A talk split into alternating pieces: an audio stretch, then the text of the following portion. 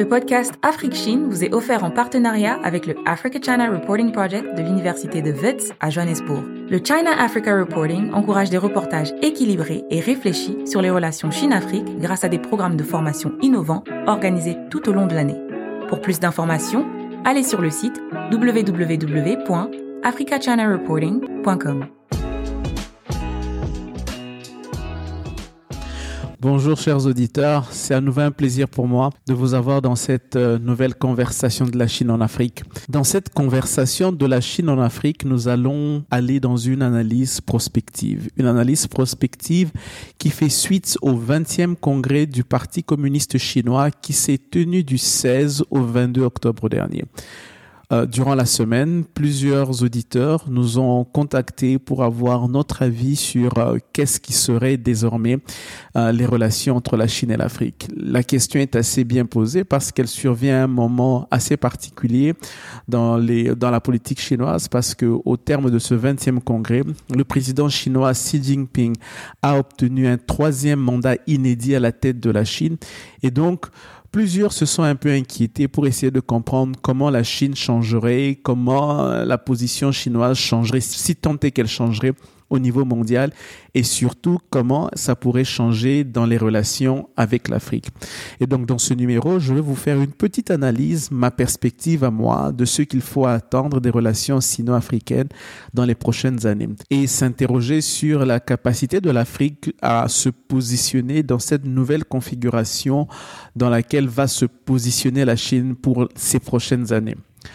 D'entrée de jeu, euh, il faudrait déjà commencer par comprendre que le 20e congrès du Parti communiste chinois concernait essentiellement la politique chinoise, la situation politique et économique interne, à la Chine il n'y avait que très peu d'emphase faite sur les questions internationales. Euh, L'un des sujets les plus importants au niveau international fut la question de Taïwan, euh, où est-ce que la Chine a renouvelé euh, sa volonté d'une union pacifique avec l'île, mais n'a pas écarté l'usage de la force pour préserver l'intérêt chinois. Il a aussi mis en garde contre toute forme d'ingérence des puissances étrangères dans ce qu'il considère être les affaires intérieures de la Chine. Au sortir de ce 20e congrès du Parti communiste chinois, qu'est-ce que nous pouvons retenir d'essentiel déjà euh, par rapport à la Chine au niveau international? La Chine se positionne désormais dans une configuration de lutte géopolitique avec les puissances occidentales menées par les États-Unis.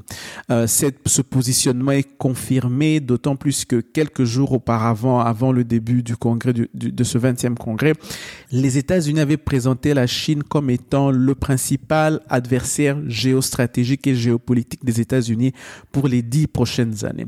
Donc, c'est vous dire combien la confrontation entre la Chine et les États-Unis sera au centre désormais de la position géopolitique chinoise au niveau mondial. Et donc, dans ce contexte-là, il faut maintenant se poser la question comment la Chine va se positionner vis-à-vis -vis de l'Afrique, comment l'Afrique elle aussi va se positionner vis-à-vis de la Chine et surtout euh, euh, des partenaires traditionnels que sont les pays occidentaux? Par rapport à la Chine, il y a deux choses qu'il faudra garder en esprit. La première, c'est que la Chine continuera à percevoir l'Afrique comme étant un allié politique. Pour Pékin, dans cette confrontation au niveau international, il s'agit pour elle de s'assurer du vote et du soutien des pays africains. On l'a vu dernièrement autour de deux sujets importants. Le premier concernait la visite de Nancy Pelosi à Taïwan. On a vu comment les États africains se sont mobilisés pour soutenir la politique de la Chine unique. Ils ont réitéré leur adhésion à ce principe. Certains sont allés jusqu'à condamner la visite de Nancy Pelosi à Taïwan, la présentant comme étant une immixtion dans les affaires intérieures de la Chine. Le deuxième exemple où on a vu ce, type de soutien, c'est au Conseil droits de l'homme des Nations Unies il y a quelques jours lorsque les États africains ont majoritairement voté contre une résolution qui voulait débattre de la question des droits de l'homme dans le Xinjiang. C'est sur des perspectives comme celle-ci qu'on se rend très vite compte de l'importance politique que l'Afrique revêt pour Pékin. Pékin continuera à considérer les pays africains comme un vivier de vote et de soutien au niveau international. Et dans cette confrontation avec le monde, avec le bloc occidental, elle a de plus en plus besoin des votes et du soutien de ces pays africains.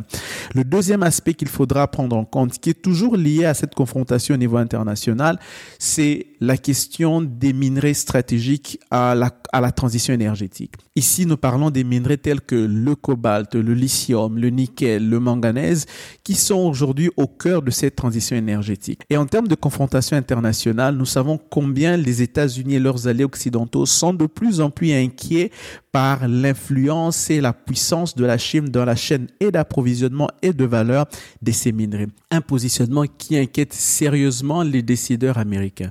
C'est ainsi qu'ils avaient mis en place euh, une coalition de Mineral Security Partnership qui vise à assurer l'accès des compagnies minières occidentales dans la chaîne d'approvisionnement de ces minerais stratégiques. Donc, dans cette perspective-là, on se rend très vite compte que la question de l'accès à ces minerais stratégiques va devenir un élément crucial de la confrontation sino-américaine au niveau international. C'est ainsi que, dans ce contexte-là, des pays producteurs tels que la République démocratique du Congo, le Zimbabwe, la Namibie, le Gabon, etc., vont devenir des pays importants dans la stratégie chinoise pour le continent africain. Donc, on comprend que cette perspective va faire que la Chine se focalise sur ces pays. Il faudra certainement s'attendre aussi à ce qu'elle augmente ses, qu'elle augmente ses investissements miniers dans ces, dans ces pays-là. Donc, nous avons là un volet politique où Pékin perçoit l'Afrique comme un allié politique. Nous avons aussi un volet stratégique en termes de ressources naturelles où Pékin va considérer certains pays comme étant des pays importants dans sa stratégie au niveau mondial en ce qui concerne ces minerais stratégiques-là.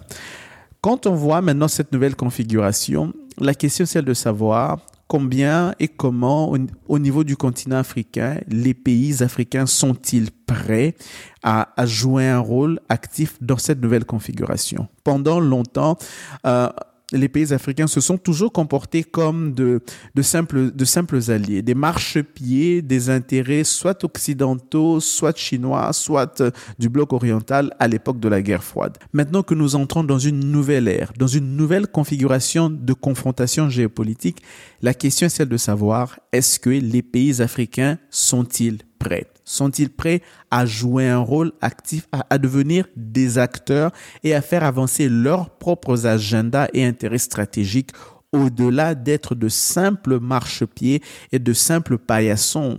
Le mot peut être dur, mais des simples paillassons d'intérêts occidentaux, des intérêts chinois.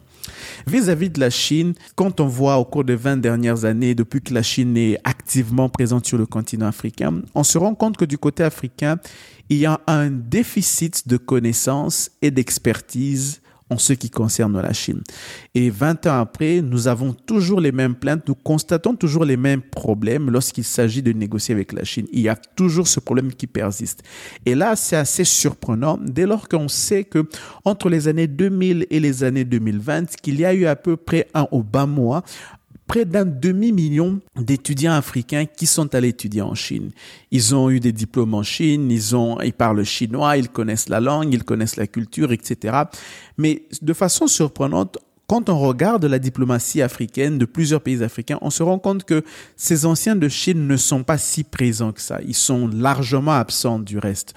Il suffit de faire un tour des missions diplomatiques africaines à Pékin pour se rendre compte combien les pays africains n'ont pas tiré avantage de ces étudiants africains qui ont une certaine expertise vis-à-vis -vis de la Chine.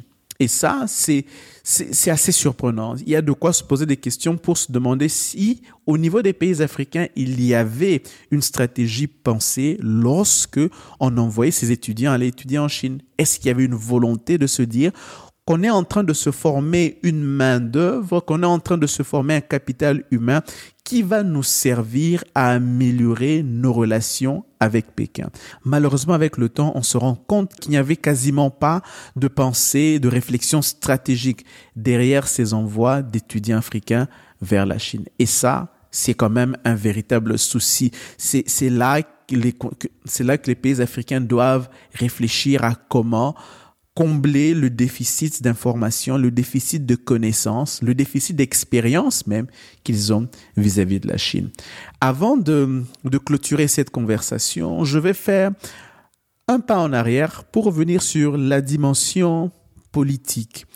Du continent africain dans les relations avec la Chine. Quand on voit comment la Chine est en train de monter au niveau, au niveau mondial, quand on voit comment elle est en train de s'affirmer de plus en plus comme une puissance mondiale, plusieurs se posent la question, est-ce que la Chine irait jusqu'à influencer les régimes politiques africains? Quand je parle d'influence ici, je parle du fait que certains se demandent est-ce que la Chine est-elle, est-elle en position d'influencer le type de régime politique tente-t-elle d'exporter ce modèle politique sur le continent africain? Ce n'est pas improbable, et je ne dis pas que c'est ce qui se passe, mais je dis simplement que ce n'est pas improbable. Pourquoi ce n'est pas improbable? Pour deux raisons principales. La première est fondée sur l'ambition de toute puissance montante de créer, de renforcer des alliances politiques avec des régimes qui lui ressemblent. Les pays occidentaux l'ont fait avec la démocratie libérale qui devrait être exportée à travers le monde pour faciliter les relations politiques et économiques. Cette approche libérale se fonde sur l'idée que les pays qui partagent les mêmes valeurs et les mêmes systèmes politiques ont très peu de chances d'aller en guerre les unes contre les autres. Et les tensions actuelles entre la Chine et le monde occidental tendent à confirmer cette théorie. Et donc, c'est dans cette perspective qu'il serait possible qu'au niveau de la Chine, qu'il y ait une ambition d'exporter le modèle politique chinois. Et cette stratégie passe notamment par les relations de parti à parti que la Chine entretient avec les partis politiques en Afrique. Et c'est dans cette perspective aussi qu'elle a récemment inauguré une école du leadership politique en Tanzanie qui vise à former les cadres et les élites des partis politiques de six pays d'Afrique australe. Est-ce que cela veut dire que la Chine irait jusqu'à briser son principe de non-ingérence dans les affaires intérieures des pays en influençant ce qui se passe à l'intérieur des pays, des pays, africains Ce n'est pas certain. Mais cependant, on sait voir et on peut présumer d'une certaine volonté au niveau de Pékin de pouvoir de plus en plus se créer des régimes politiques partenaires, des alliances sur le continent africain avec des pays qui partagent les mêmes valeurs et les mêmes principes qu'elles. Le deuxième facteur à prendre en considération est un facteur interne à l'Afrique. Depuis quelques années déjà, nous voyons la résurgence d'un débat où l'élite africaine et les partis politiques africains parlent de plus de la nécessité et du besoin d'avoir un modèle politique propre africain. Un modèle qui concilie les valeurs de la démocratie occidentale, les libertés de la démocratie occidentale, mais aussi la stabilité politique et le développement. Et en termes de, de, de modèle politique, il y a eu plusieurs critiques qui ont été émises depuis plusieurs années sur le modèle occidental qui accorde beaucoup plus de priorité à la liberté individuelle qu'au développement économique, qu'à la stabilité politique. Et c'est la critique principale que les partis politiques et les élites africaines aujourd'hui émettent lorsqu'ils parlent de la démocratie occidentale. Donc dans cette volonté de se trouver ce modèle politique propre, il est très possible que les élites africaines tournent leur regard vers la Chine et s'en inspirent grandement, qui s'inspirent de la stabilité que pourvoit le Parti communiste chinois en termes de développement, en termes de stabilité politique. Donc ces deux facteurs sont des facteurs à prendre très sérieusement dans l'analyse de la trajectoire politique de la Chine en Afrique Est-ce que demain, on verrait des partis politiques qui s'inspireraient du Parti communiste chinois? Donc voilà le commentaire que je voulais faire sur la trajectoire politique que pourraient prendre les relations sino-africaines de demain. Avant de mettre fin à cette conversation, je vais lancer un appel aux anciens étudiants africains de Chine pour participer à un projet que je vais lancer très bientôt qui va consister à cartographier la trajectoire compris ces étudiants africains après la Chine. Euh, comme je l'ai dit un peu plus tôt dans cette conversation, j'essaie de comprendre que sont-ils devenus? Où sont-ils passés? Quelle, a été leur influence sur les relations entre la Chine et leur pays, entre la Chine et l'Afrique? Sont-ils aujourd'hui activement participants à cette dynamique ou sont aujourd'hui euh, beaucoup plus éloignés de la dynamique sino-africaine? Quelle est leur perception aujourd'hui des relations sino-africaines et quelle, quelle est l'analyse qu'ils font des relations sino-africaines de demain? Quelles sont les solutions qu'ils peuvent offrir à leur gouvernement pour améliorer justement ces relations entre la Chine et l'Afrique. Dans le cadre de ce projet, je vais aussi interroger les gouvernants africains pour avoir une idée sur le plan qu'ils avaient, sur la vision qu'ils avaient lorsqu'ils envoyaient ces milliers d'étudiants se former en Chine. Avait-il une ambition de se former un capital humain qui leur permettrait de combler le déficit de connaissances et d'expérience qu'ils avaient par rapport à la Chine ou s'agissait-il simplement de laisser partir des élites africaines qui devenaient peut-être dérangeants pour plusieurs régimes africains? En tout état de cause, j'espère pouvoir avoir cette conversation avec ces anciens de Chine et ces gouvernants africains dans la perspective d'améliorer davantage les interactions entre la Chine et l'Afrique. Nous ne pouvons pas, alors que le monde change, alors que la configuration des relations sino-africaines et sino-occidentales sont en train de changer, nous ne pouvons pas nous permettre de continuer à entretenir ce déficit d'expérience, de connaissances que nous avons vis-à-vis de la Chine. Il est temps, il est sérieusement temps pour nous les pays africains de nous doter de tous les moyens humains, vraiment des moyens humains nécessaires pour tirer avantage des relations sino-africaines et mais aussi de notre interaction avec le reste du monde. Donc euh, n'hésitez pas à me contacter directement sur Twitter sur Christian Géraud, euh, G-E-R-A-U-D, ou bien sur Afrique Chine, Afrique avec un K, le tout en un seul mot, et nous allons nous organiser sur les modalités de pouvoir vous avoir sur le podcast pour parler de votre histoire, pour nous partager votre expérience. Donc euh, c'est ici que je mets à cette conversation de la Chine en Afrique. J'espère que vous avez apprécié les perspectives que je vous ai apportées.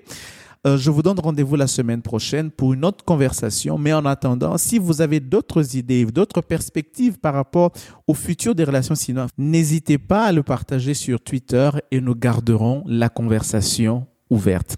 Donc sur ce, je vous dis au revoir et je vous donne rendez-vous la semaine prochaine pour un autre épisode d'Afrique Chine. La discussion continue en ligne. Rendez-vous sur facebook.com slash pour partager vos réflexions et réactions sur l'émission. Et sur Twitter, AfriqueChine, Afrique avec un K, pour participer à nos espaces de discussion. Vous pouvez aussi suivre Géraud sur Twitter, sur Christian Géraud, en un seul mot. Et n'oubliez pas de vous abonner à notre bulletin d'information bi-hebdomadaire en ligne sur l'actualité de la Chine en Afrique en allant sur www.projetafriquechine.com slash s'abonner.